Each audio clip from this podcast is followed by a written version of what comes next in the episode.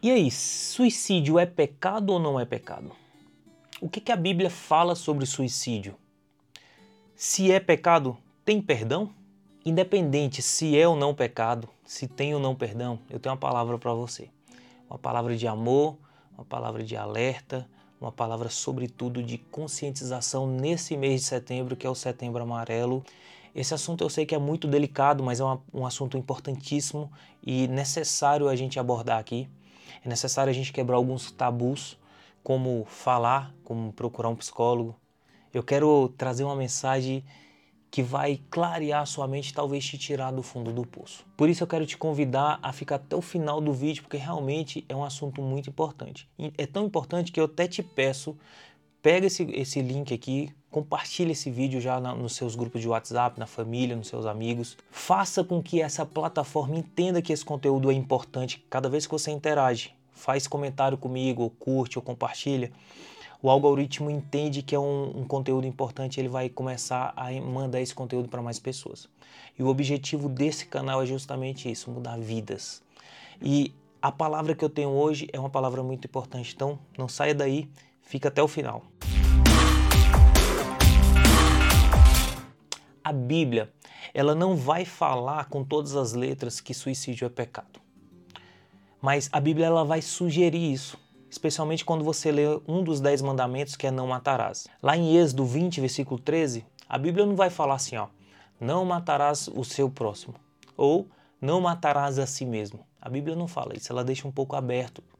A vida por ser um bem tão valioso, um dom, algo que vem direto de Deus, ela não pode ser desprezada. Veja, quando Deus ele cria o mundo com tudo que nele há, os animais, os bens, os, as riquezas naturais, céu, terra, tudo. A Bíblia fala que depois disso Deus faz um projeto, esse projeto é o homem. Ele cria um homem do pó, ele faz um boneco de barro.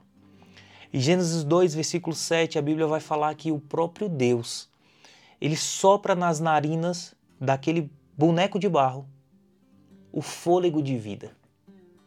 Olha o cuidado de Deus, a forma como que Deus criou o homem de forma tão especial. Ele cria aquele para ser a sua imagem e semelhança. Então, eu não consigo acreditar que a vida deve ser desprezada, que deve, deva ser ceifada. Então, matar alguém ou tirar a própria vida vai de encontro a esse dom de Deus, essa dádiva que é viver. Vai contra o bem mais valioso que é a vida. Então, baseado nesse contexto todo, eu posso dar minha, meu posicionamento. Na minha visão, o suicídio é sim pecado.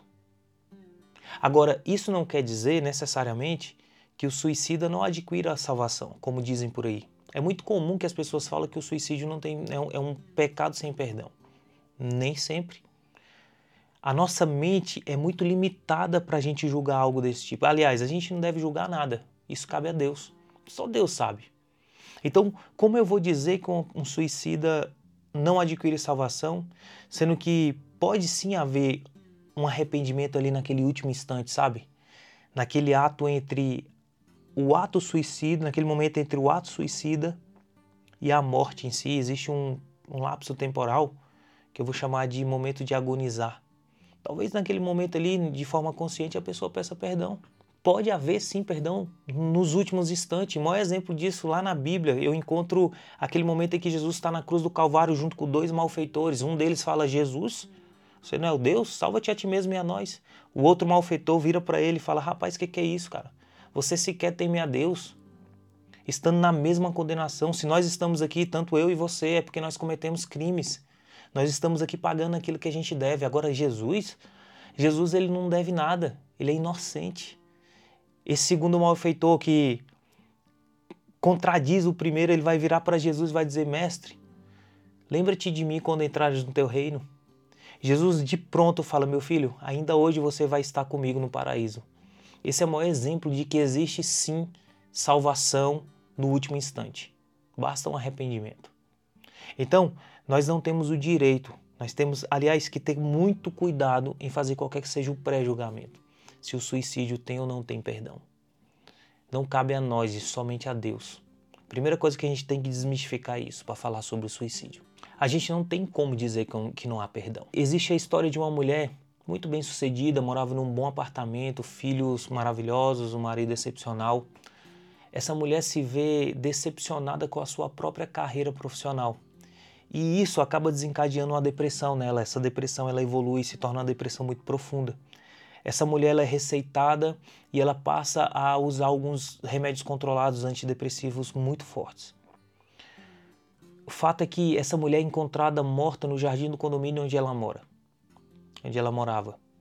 Só que momentos antes, quando ela estava no seu apartamento, no terceiro andar, talvez ela olhou para a janela e viu uma luz, e talvez ela viu naquela luz ali um alívio. Ela foi em direção e talvez caiu ou se jogou. Ninguém sabe, a gente não pode julgar se ela quis se matar ou se ela, através de efeitos alucinóticos dos remédios, porque existem antidepressivos muito fortes que em casos, em casos de depressão muito profunda pode causar pensamentos suicidas. Quem somos nós para julgar uma mulher dessa? Talvez naquele prédio ali as pessoas podem ter falado: olha, fulano de tal tinha depressão, se matou. Nós não temos o direito de falar isso. Entenda, eu não estou aqui para defender quem suicida. Não, eu estou aqui. O objetivo desse vídeo é trazer um alerta e uma conscientização, porque talvez esse vídeo e eu espero que esse vídeo venha mudar vidas e vidas possam desistir desses pensamentos. Talvez esse vídeo vai ajudar você com pessoas que você conhece que tenham pensamentos. Mais para frente eu quero te mostrar quais são os sinais que podem demonstrar que a pessoa está com pensamentos ou não suicidas. Mas voltando um pouco para a Bíblia, na Bíblia tem alguns casos de suicídio, eu quero citar aqui pelo menos dois. Primeiro, Saul, rei de Israel. Em 1 Samuel capítulo 31, do versículo 1 ao 5, vai dizer que Saul pega sua própria espada, porque ele se via sem saída ali naquele conflito contra os filisteus, ele pega a própria espada e tira a própria vida. Talvez naquele momento agonizante ele, ele pediu perdão, ele era conhecedor da palavra. Outro exemplo muito conhecido, talvez o mais conhecido da Bíblia, é Judas, um dos discípulos de Jesus. Mateus 27, do 3 ao 5, vai dizer que Judas ele vai até o templo quando ele fica sabendo de que de fato Jesus já tinha sido condenado pelos romanos. Ele pega aquelas 30 moedas de prata da qual ele recebeu para trair Jesus. Ele vai até o templo, procura ali os príncipes dos sacerdotes, quer devolver aquelas moedas e o texto vai dizer que ele estava arrependido de ter entregue Jesus. Aqueles príncipes olham para ele e falam: Não, negativo, isso aí é com você, cara, cada um com seus problemas. A Bíblia fala que ele lança aquelas 30 moedas de, de pratas no templo e sai para se enforcar. Quantos pensamentos não tinha na cabeça de Judas?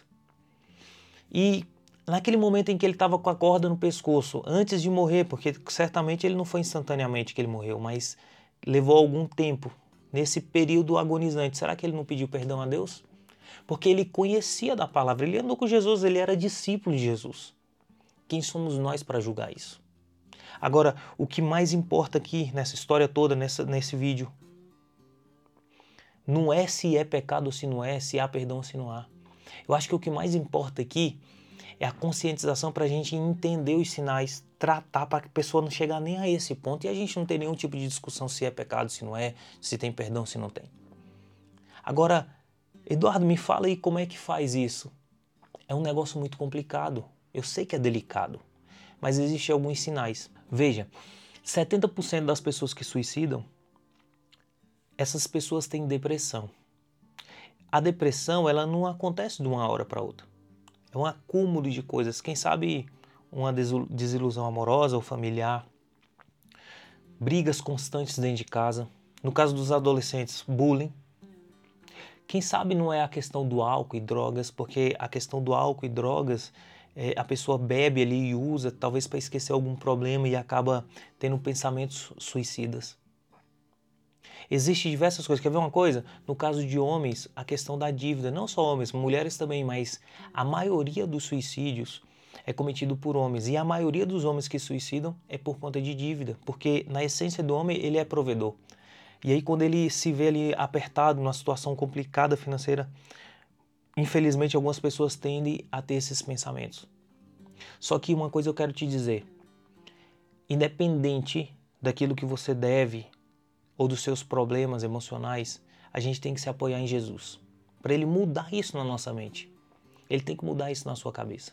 Se você coloca isso tudo nas mãos de Deus, ele vai te abençoar. Buscai primeiro o reino de seus, dos céus e sua justiça, e essas outras coisas serão acrescentadas. Eu sei que existem pessoas com transtornos psicológicos, transtornos mentais que levam a questões suicidas. Mas o mais importante aqui é saber que a gente tem que se apoiar em Jesus. Só que apoiar-se em Jesus não quer dizer que a gente não deva procurar um especialista. Especialista, eu estou falando de um psicólogo, de um psiquiatra.